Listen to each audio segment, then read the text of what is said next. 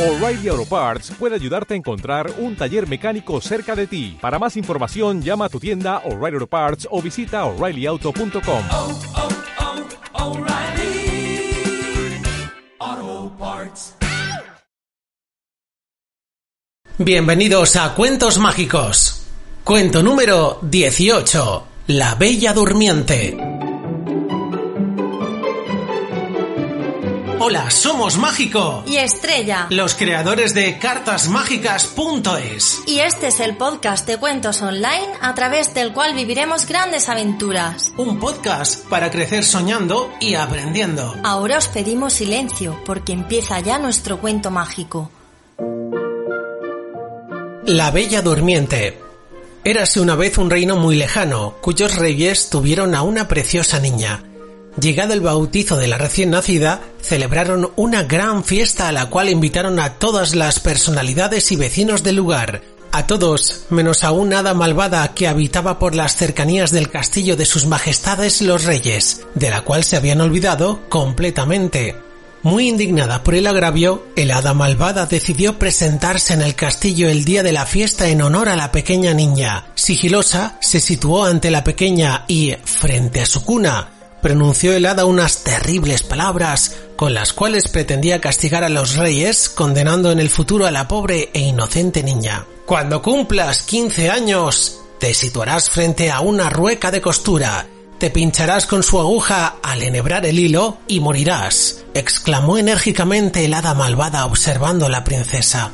Afortunadamente en aquel momento una hada buena, que había acudido a la fiesta de los reyes, escuchó el maleficio y, una vez había marchado el hada malvada, decidió revertir su embrujo con las siguientes palabras. Que esta inocente niña no muera llegado ese día y, que a cambio, permanezca dormida profundamente, dijo el hada buena, compungida ante la maldad de la hada malvada y de su encantamiento. Su padre, el rey, muy asustado ante el maleficio que la hada buena le había dicho presenciar, decidió acabar con todas las ruecas habidas en el castillo y así proteger a la joven princesa de que se pudiese finalmente pinchar. Sin embargo, llegado el plazo previsto por el hada malvada, la joven niña se topó misteriosamente en un rincón del castillo con una anciana que, sentada en una rueca y como surgida de la nada, la invitó a aprender a hilar. Y nada más comenzar a hacerlo, la princesa se pinchó con el uso cayendo profundamente dormida sobre el suelo frío del castillo real.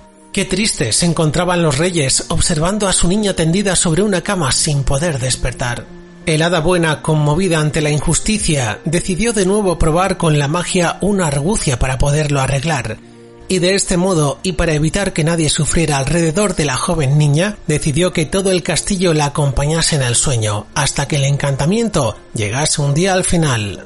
Pasaron así cien años enteros, en los cuales el reino vivió con un castillo silente y eclipsado en el tiempo.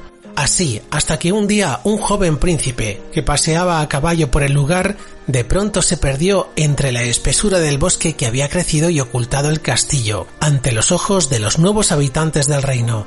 Una vez llegado a las puertas de la fortaleza real, el joven no dudó ante el silencio en seguir adentrándose con su caballo, para poder descubrir, de ese modo, qué era lo que sucedía en aquel extraño lugar. Observó enseguida cuerpos tendidos en los jardines, en las escaleras, en los pasillos y hasta en las cocinas. Pero mayor fue su sorpresa cuando en una habitación y rodeada de flores frescas de mil colores, vio también a una preciosa joven tendida con las manos entrecruzadas, que parecía dormir profundamente, lo cual comprobó al escuchar los frágiles latidos de su corazón.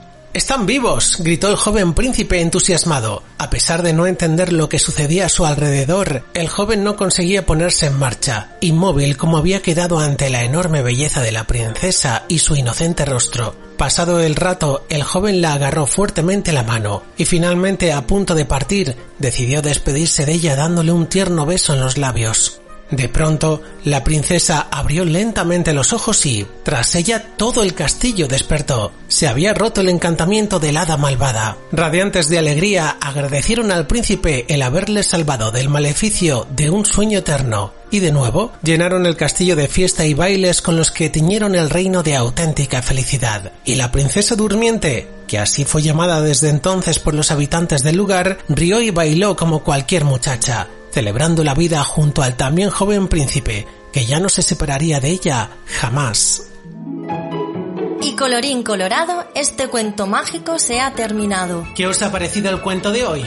Si os ha gustado, os agradeceremos mucho que nos deis una valoración de 5 estrellas en iTunes o un me gusta en iVoox. También nos gustará leer vuestros comentarios. Además, nos podéis proponer un cuento para el podcast. Os esperamos en nuestra web cartasmágicas.es y en Facebook e Instagram, donde seguiremos compartiendo las cosas que más os gustan. Hasta el próximo capítulo de Cuentos Mágicos. Que la magia os acompañe.